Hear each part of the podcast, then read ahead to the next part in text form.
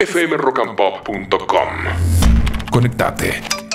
Bueno, vamos a tener una charla, creo yo, interesantísima con Ricardo López Murphy, el diputado nacional por Hacemos Coalición Federal, un hombre que supo ser ministro de Economía, un hombre con muchos años de experiencia en la política y en la economía argentina. ¿Cómo estamos, Ricardo? Ari Paluch, buen día. Muy bien, ¿cómo anda todo? Bien, sabe que el otro día me acordaba de usted porque lamentablemente no contó con el respaldo político y usted en su momento quiso hacer una serie de, reformas, quiso hacer una serie, de, quiso aplicar una serie de medidas para reencauzar la Argentina, bueno, no tuvo la oportunidad. Eh, ¿Usted cree que hoy por hoy, en líneas generales, se está haciendo algo así? ¿Se está intentando ir al fondo de la cuestión y arrancar de cuajo situaciones que ya no se podían postergar más? A ver, es una situación diferente. En aquella oportunidad lo que habíamos, nosotros veníamos de una economía relativamente muy bien organizada, sin grandes desequilibrios y eh, tuvimos un terrible shock externo. Acuérdese la caída de los precios de las commodities con Asia, el cierre de los mercados capitales con la crisis rusa, la brutal devaluación de Brasil que nos bajó los precios en la frontera a la mitad y lo que lo que nos ocurría era que las condiciones externas nos forzaban a, digamos a un adelgazamiento para poder sobrevivirlas. Eh, en este caso a lo largo de 20 años se han acumulado problemas de, otra magnitud de otra gravedad callado y hay que hacer una corrección transitoria y de una profundidad relativamente baja. En este caso, en los 20 años se ha acumulado un problemón, una descapitalización muy grande, una pérdida de productividad, una degradación de la calidad de los sistemas educativos, sanitarios, de la seguridad, una catástrofe en la defensa nacional, o sea, la envergadura de lo que hay que hacer hoy es infinitamente distinta a la que había que hacer en aquel momento. Eh, si usted quiere, lo que hubo en aquel momento y hay hoy es una voluntad de enfrentar los problemas. Eh, creo yo que los problemas hoy son muchísimo más complejos de lo que era en aquella oportunidad. Usted no tenía por ejemplo, problemas serios en los servicios públicos. Al revés, teníamos los servicios públicos mejores de, Latinoamérica y cerca de ser los mejores del mundo, gas, electricidad, sistemas telefónicos. Eh, teníamos un funcionamiento de las escuelas que era el mejor de Latinoamérica. Teníamos muchas cosas muy distintas. Fueron 20 años de destrucción. Eh, no teníamos tampoco los desafíos de la magnitud que tiene hoy en toda Latinoamérica el crimen organizado y, la, digamos, los riesgos de descomposición de los estados. No había como hubo en Ecuador un desafío de los organismos del crimen organizado capaces de, tratar de voltear al, gobierno de Estado de Derecho de Ecuador. Ahí en líneas generales usted ya, ya me fue respondiendo, yo le pido disculpas así le hago más preguntas. Bueno, eh, usted admite que lo que usted tenía que haber hecho era muy difícil, pero esto es mucho más difícil.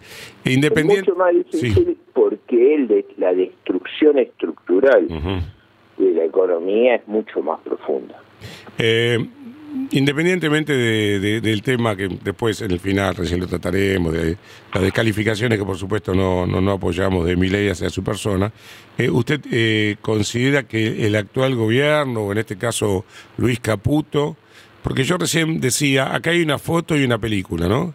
La foto, la gente está insultando, la plata no le alcanza, encima, bueno, hoy tenemos paro de trenes, la calle es un escándalo, este, la gente está malhumorada porque el dinero no alcanza, hace calor, hay mosquitos, si quiere tomar el tren no funca, bueno, un verano de porquería porque todo aumenta, menos los sueldos. Entonces, si uno se basa en la foto del día de hoy, dice, qué gobierno pésimo, pero simultáneamente eh, uno empieza a ver los bonos argentinos que se van este, para arriba, el riesgo país que se va para abajo, el dólar que está planchado, las reservas que se están eh, recuperando. Entonces dice, ¿puede esto anticipar desde la, a ver, desde la, desde lo financiero se puede anticipar lo que va a venir en pocos meses para la economía cotidiana y va a ser mejor o una cosa nada tiene que ver con la otra? A ver, acá hay dos problemas simultáneos muy complejos. Uno es resolver eh, la estabilización o, si usted quiere, el equilibrio macroeconómico y el otro es reformar la estructura económica argentina, es decir, los programas estructurales. Eh, en el corto plazo usted tenía una situación muy límite que era eh, la ausencia de reserva, es decir, tenía reserva negativa. Usted se, se puede dar idea ahí que tener una cosa negativa en reserva debe ser algo muy raro. 11 mil millones de dólares teníamos. Eso, eso no es sostenible, eso era una situación de inmensa vulnerabilidad, de un colapso productivo. Eso sí, con procedimientos que a veces uno diría son muy brutales, se ha estado eh, tratando de, revertir y, en gran parte se ha logrado. Después usted tiene un programa de reformas estructurales que es más complejo, que es volver a cierta organización parecida a la que teníamos, a lo que tiene el resto de Latinoamérica, a los que los países que funcionan. Eh, yo diría que se ha logrado sobrepasar unos meses que eran, cuando usted antes de que llegaran los veía, decía Dios que Dios nos haga reconfesado.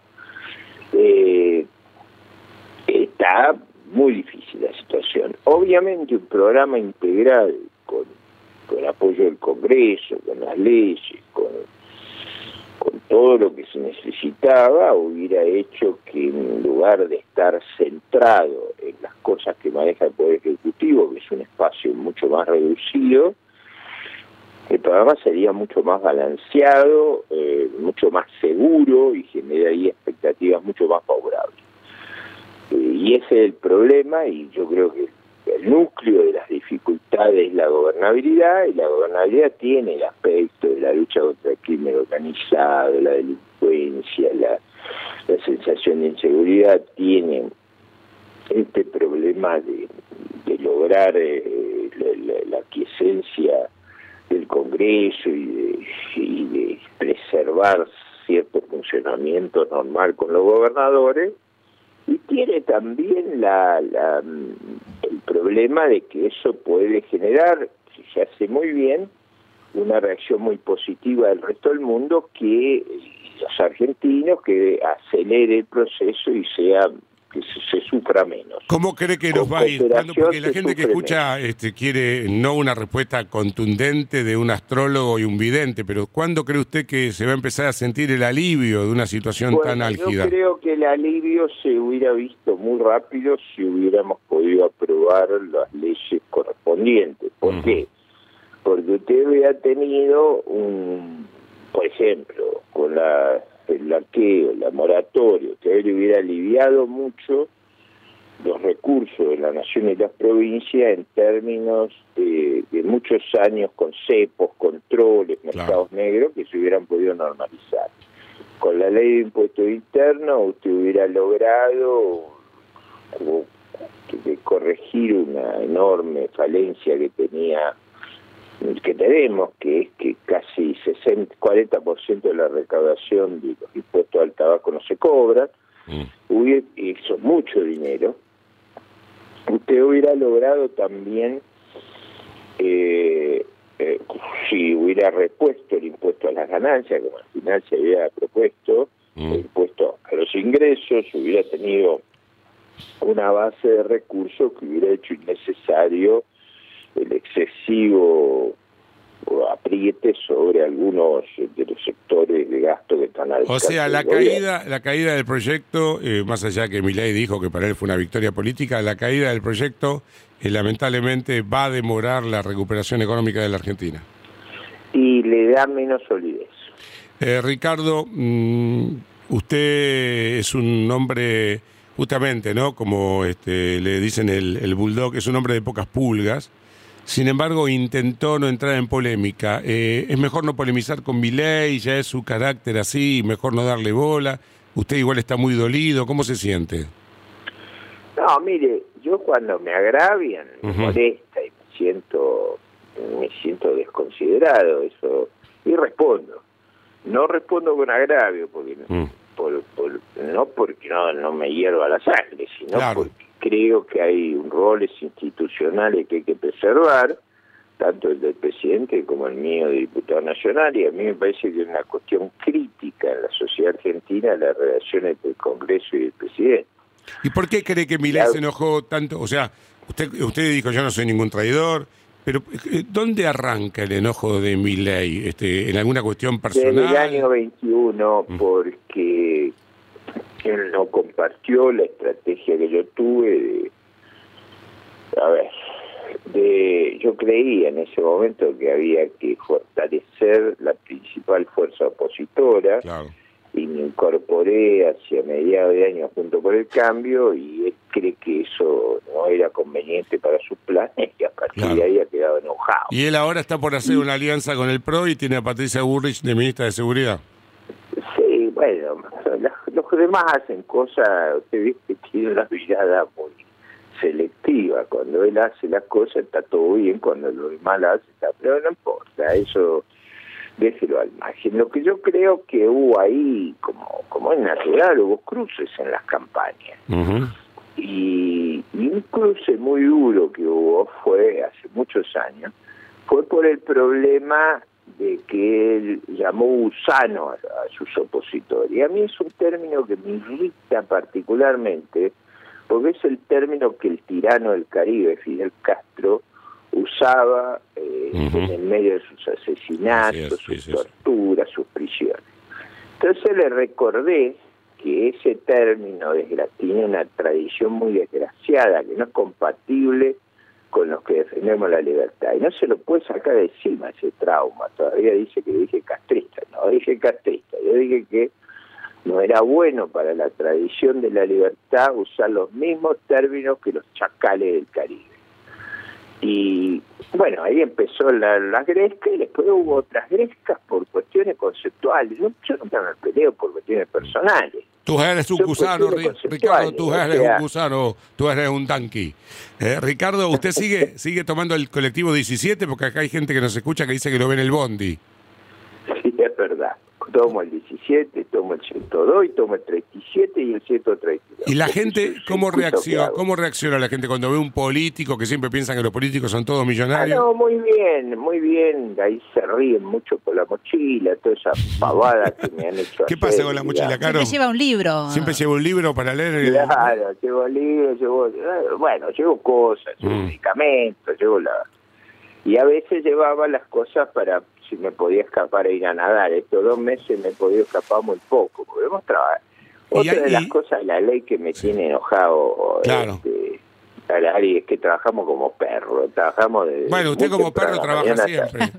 Ricardo, lo último, usted eh, en este preciso momento tiene que tomar un colectivo, porque vio que hoy no hay trenes, tiene que viajar esta mañana.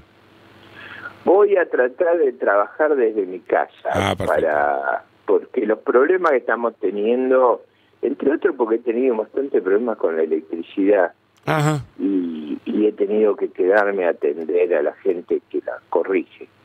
Mire usted. Bueno, ¿y alguna vez a alguien se le plantó mal en el colectivo? ¿Alguien le gritó? No, sé. No, no, no, al revés. Mm. Este, he tenido hasta episodios simpáticos, algunos lo conté. A ver. sea que siempre me llaman y me, me, me preguntan los colectiveros, siempre algún comentario. Pero hace como tres, cuatro meses atrás, cuando estábamos en el medio de la campaña electoral y estaba el plan platota a todo, a todo lo que da, me siento al lado de una señora y la señora me pregunta, ¿qué hacemos con los pisos? Y el colectivero dice, hable fuerte, que estamos todos preocupados. bueno, ya tiene usted la banca del pueblo, la banca en el colectivo. Ricardo, gracias por estos minutos de conversación con la Rock and Pop. Muy amable, ¿eh? Gracias a usted, hasta luego. fmrockandpop.com. Conectate.